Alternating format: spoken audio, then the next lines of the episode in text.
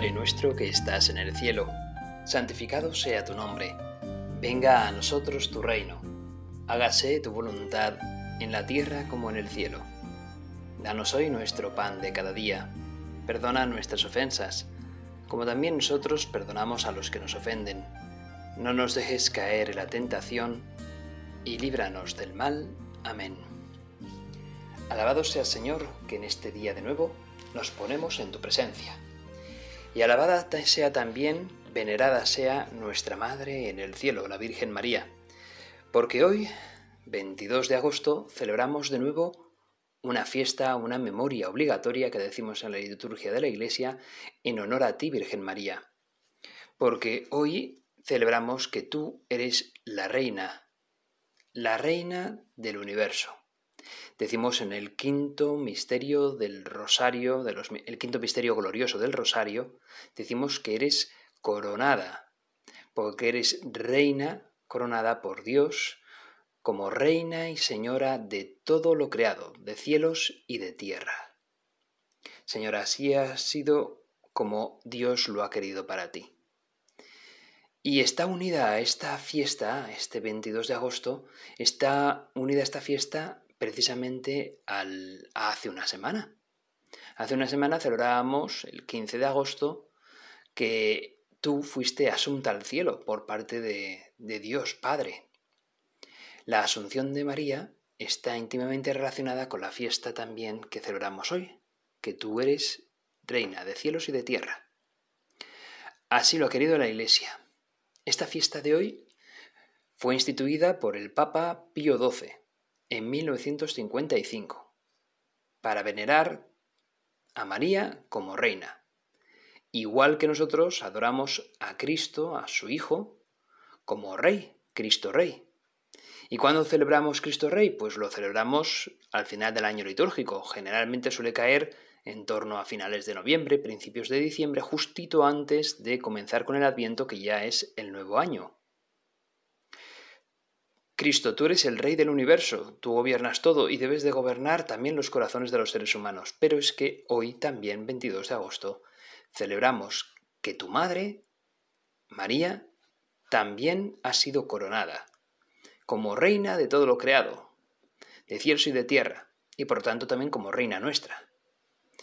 A ella le corresponde no solo por naturaleza, sino precisamente por méritos tener este título de reina madre. Al fin y al cabo ella fue la que te acompañó, Señor, desde el momento en que fuiste concebido en su vientre hasta el momento en el que también te despediste del mundo en tu ascensión. Ella acompañó cada momento de tu vida terrena y ahora te acompaña cada momento de tu vida gloriosa en el cielo.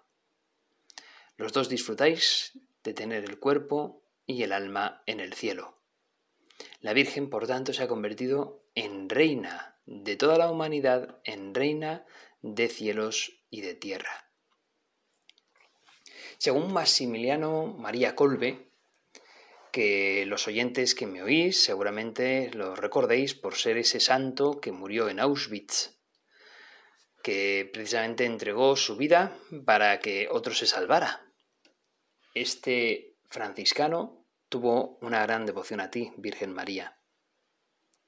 Y decía, la Inmaculada debe conquistar el mundo entero y cada individuo. Así podrá llevar todo de nuevo a Dios. Es por esto que es tan importante reconocerla por quien ella es y someternos por completo a ella y a su reinado, el cual es todo bondad. Tenemos que ganar el universo y cada individuo ahora y en el futuro, hasta el fin de los tiempos, para la Inmaculada y a través de ella, para el Sagrado Corazón de Jesús. Por eso nuestro ideal debe ser influenciar todo nuestro alrededor para ganar almas para la Inmaculada, para que ella reine en todos los corazones que viven y los que vivirán en el futuro. Para esta misión debemos consagrarnos a la Inmaculada sin límites ni reservas, considerarte a ti, Reina, a ti Virgen María como Reina, es en realidad decirnos a nosotros mismos y a los demás que debemos de trabajar para ti y para tu Hijo, que debemos de ganar corazones a la causa de Cristo, que es tu misma causa, Virgen María, que debemos de ganar corazones para que la gente te comprenda a ti, Señora, como reina también de sus propios corazones. La reina de corazones, la dama de corazones, ¿verdad? Tengo la imagen ahora mismo de esas cartas de los naipes, ¿no? De esas cartas de, no la baraja española, sino la baraja internacional, francesa, a veces se ha dicho también, ¿verdad? Esas, eh, esa dama de corazones, pues bueno, pues precisamente vamos a coronar esa dama de corazones y vamos a hacer que seas tú, Virgen María, quien, quien, quien sea esa, esa carta esencial, ¿no? En nuestras vidas. A veces decimos, tiene, tiene un as bajo la manga, pues en este caso tiene una dama de corazones bajo la manga, que eres tú, Virgen María. Tú eres la respuesta, la carta, el comodín para, para nuestra vida. Tú eres, Señora nuestra, la que siempre intercede por nosotros.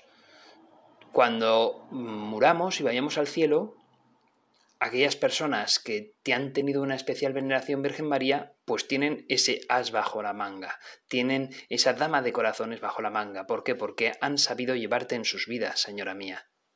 Y por eso, por eso, por considerarte Señora nuestra, consideramos a tu Hijo Señor nuestro.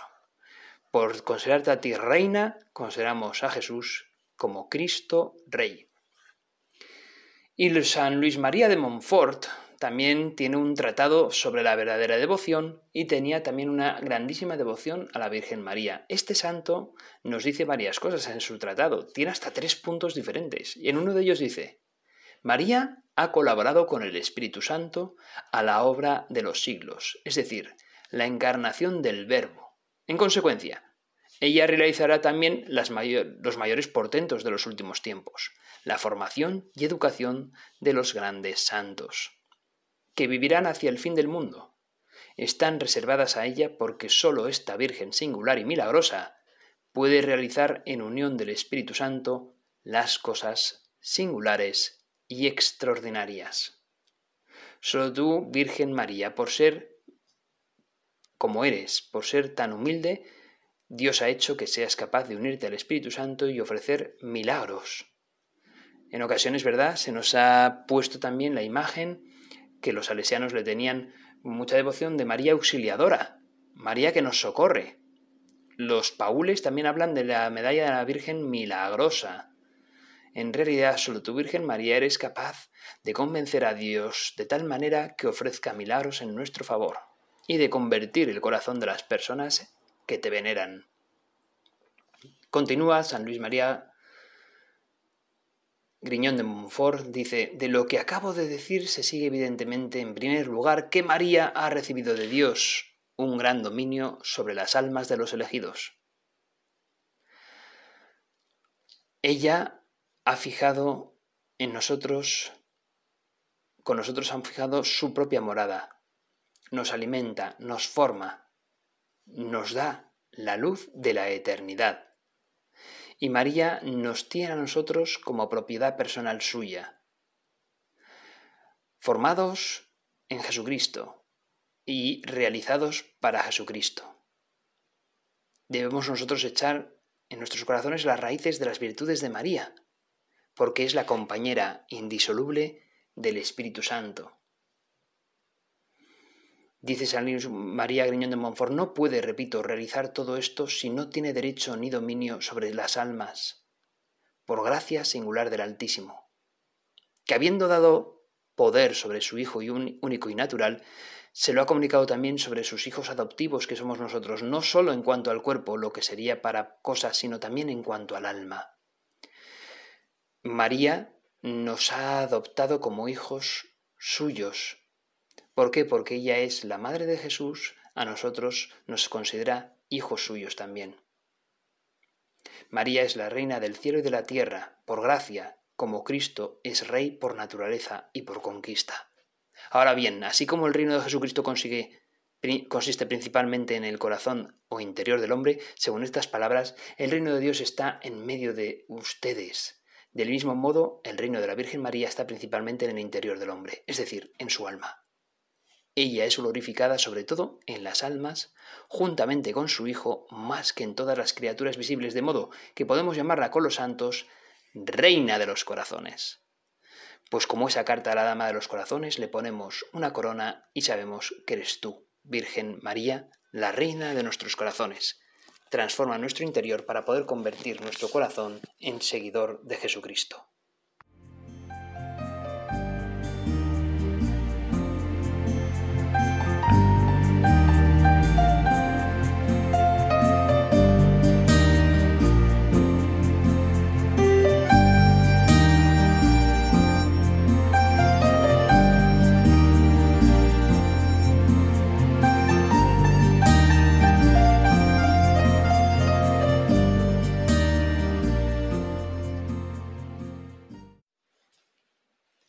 La fiesta de hoy también tiene sus raíces en el Ángelus, en el momento en que recordemos, tú María estabas haciendo, imaginamos, tus propias labores, ya mm, José iba a ser tu, marido, aún no había sucedido el desposorio que decimos, ¿verdad?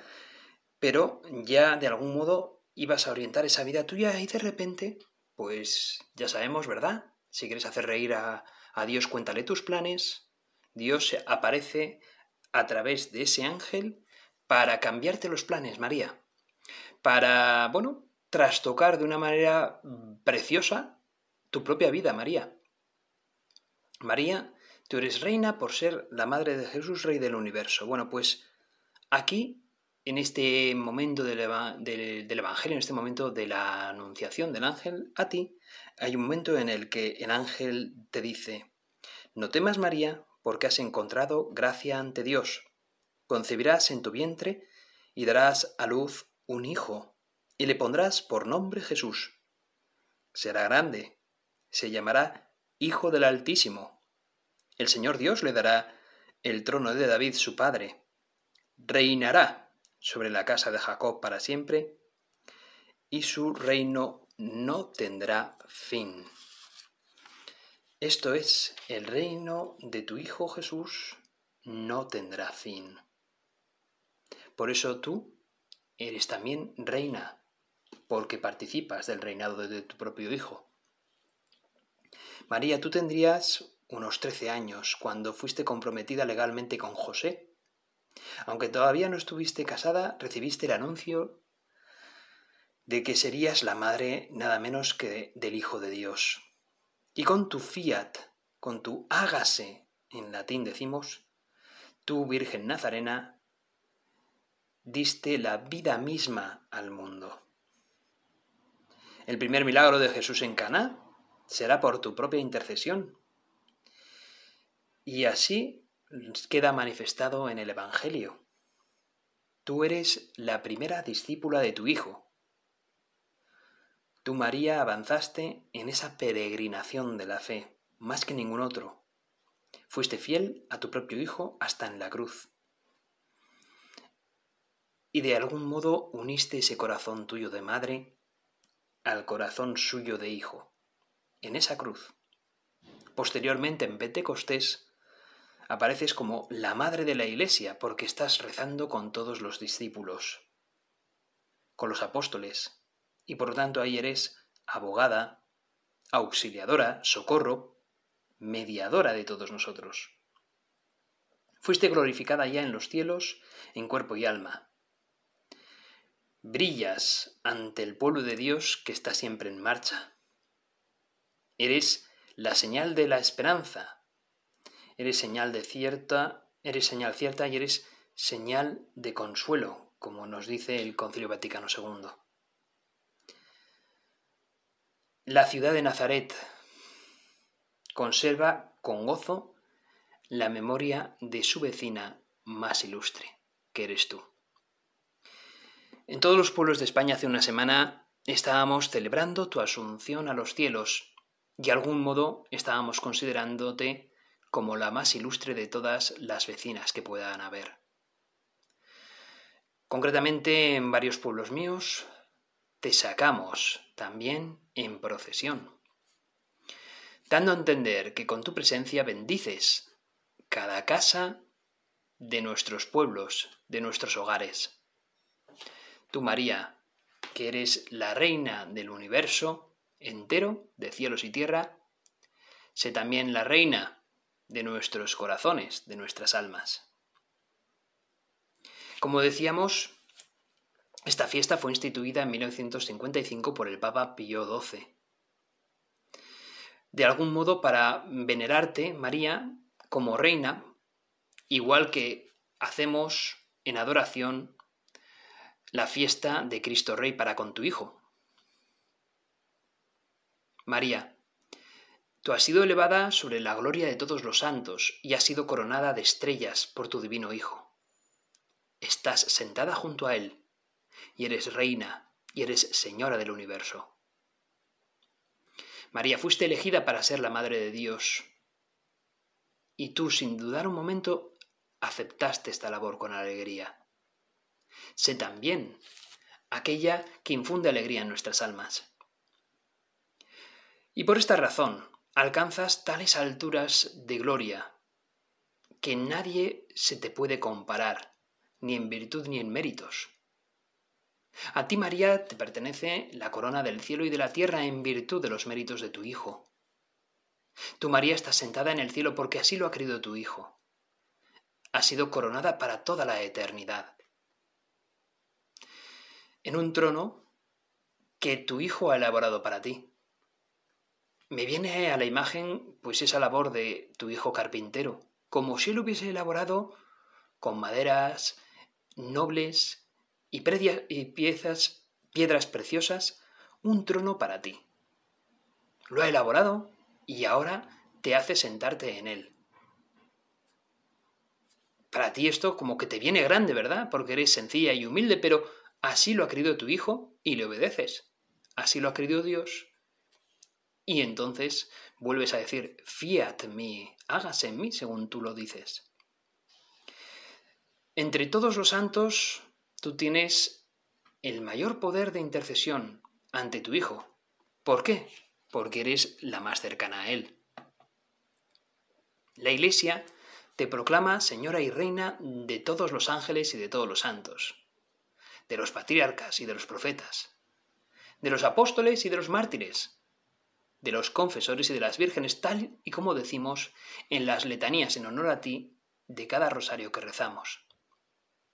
Eres reina del cielo y de la tierra. Por lo tanto, eres gloriosa y digna de ser la reina de ese universo, a quien podemos invocar día y noche, no sólo con tu dulce nombre de madre, sino también como con el glorioso nombre de reina.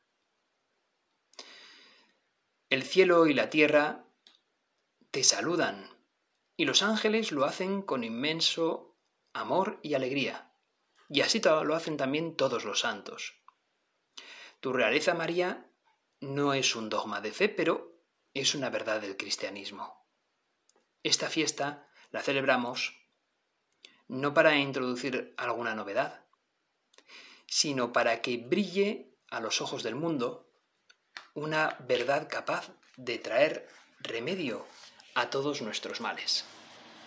Tu realeza, Virgen María, es antídoto contra la tristeza que a veces nos puede invadir. Es intercesión contra nuestro propio pecado.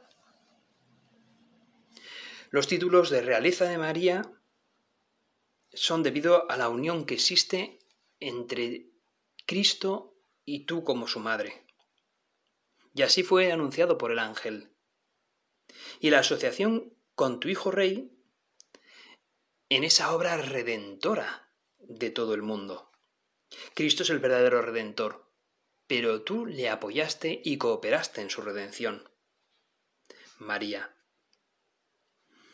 Por el primer título, María es madre y reina de un rey que es Dios, lo cual la enaltece sobre las demás criaturas humanas.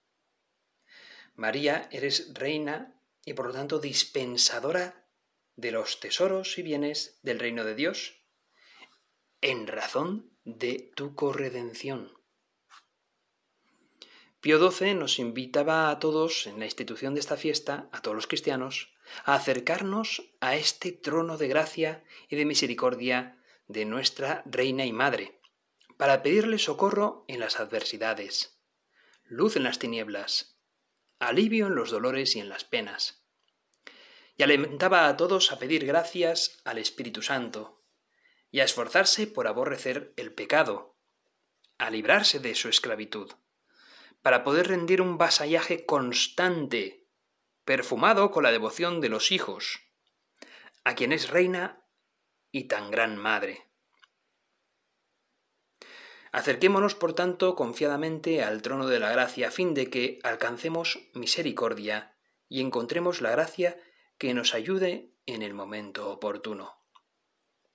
Este trono, símbolo de la autoridad, es el de Cristo, pero ha querido que sea en su madre trono de gracia, donde más fácilmente alcanzamos la misericordia, pues nos fue dada como abogada de la gracia y reina del universo. Tú eres reina porque en realidad no puede haber mayor amor que el de una madre hacia sus hijos, y por eso así te llamamos reina. Sé María la reina de nuestros corazones.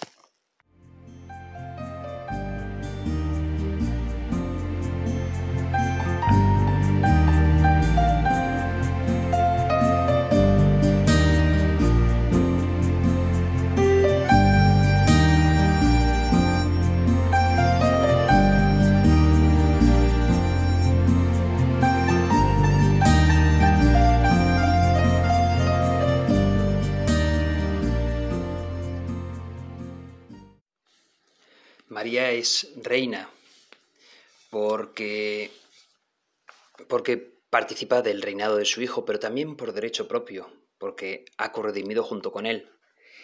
Posiblemente también por naturaleza, porque se comenta por la genealogía de San José que, que José procedía de la familia de David. María, al casarse con José, hereda también de algún modo ese reinado, pero hay teólogos que incluso confirman que María también podría proceder de la familia de David. Quiso Dios que su reinado no fuese discutido de ningún modo. Hasta incluso el aspecto familiar, el aspecto de la, de la ascendencia de María, nos habla de una monarquía. Pero lo que más importa a María es sobre todo amar a Dios por encima de todo. Y es que hay monarcas y monarcas. Se cuenta que en una ocasión el célebre político inglés Philip Dormer Stanhope, que era el cuarto conde de Chesterfield en, Reino Unido, en Inglaterra, supo que el rey Jorge II pensaba cerrar el parque londinense de St. James, que es un parque muy bonito que está eh, cerca de Buckingham Palace, y transformar ese parque de St. James en un jardín privado exclusivo del monarca. Eso, si el monarca Jorge II lo hubiese llevado a cabo, habría causado un grandísimo descontento entre la gente del pueblo. El rey quiso preguntarle a este eh, político inglés, Philip Dormer Stanhope, cuánto podría costar las obras de hacer suyo el parque de St. James.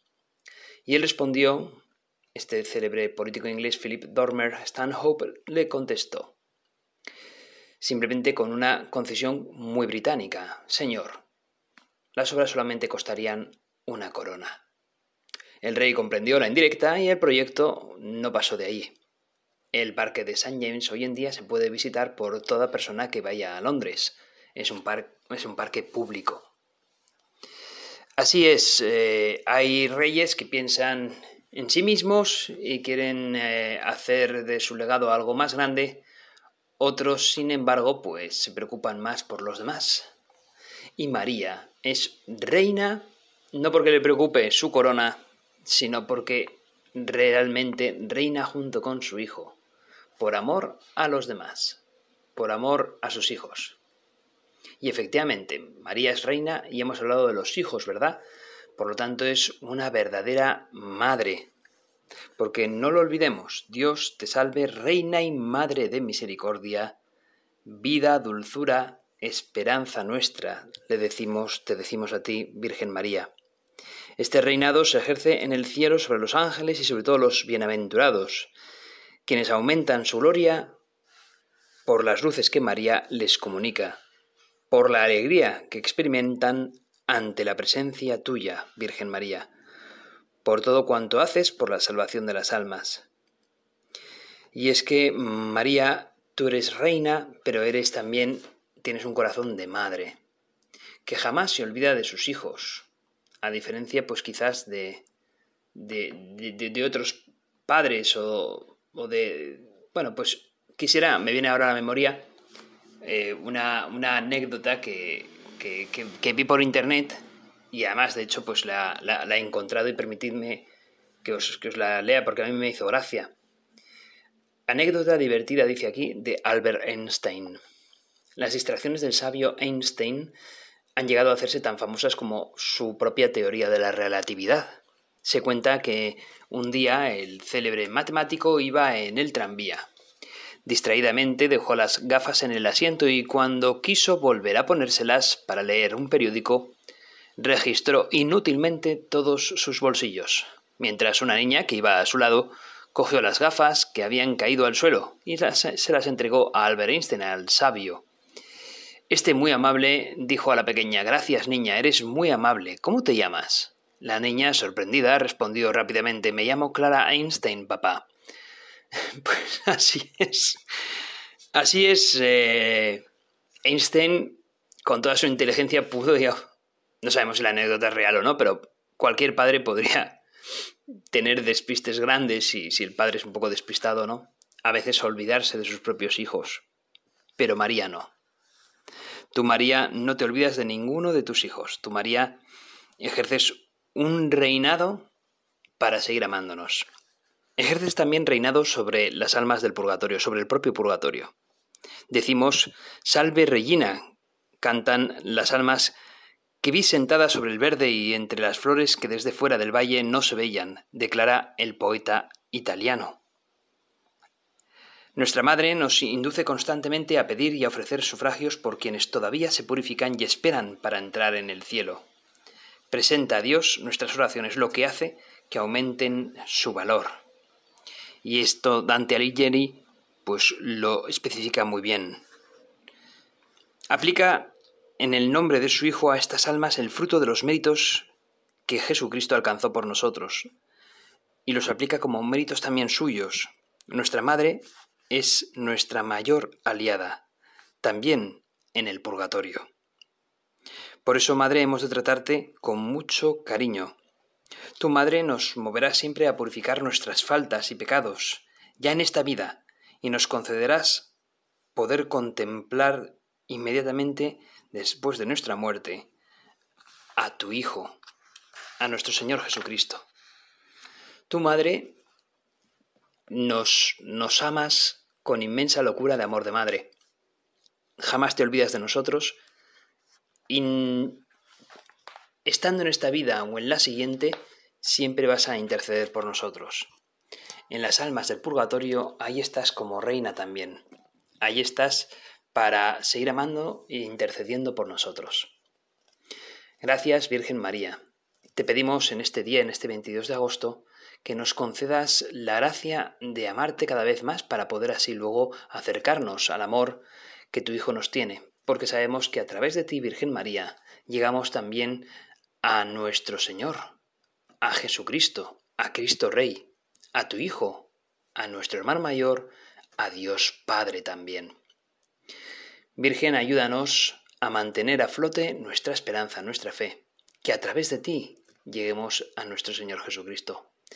Y permíteme, Virgen María, que concluya esta oración con, con una, esta meditación con una oración final, precisamente la oración de la Regina Cheli, la Reina del Cielo, que lo decimos es verdad en tiempo pascual y que ahora en agosto pues no es ese tiempo pascual, pero es que tú, Virgen María, haces incluso también que el tiempo de verano parezca pascual.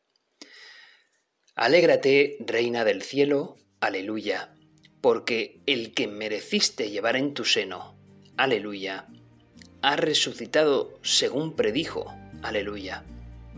Ruega por nosotros a Dios, aleluya, gózate y alégrate, Virgen María, aleluya. Porque ha resucitado Dios verdaderamente, aleluya. Oremos.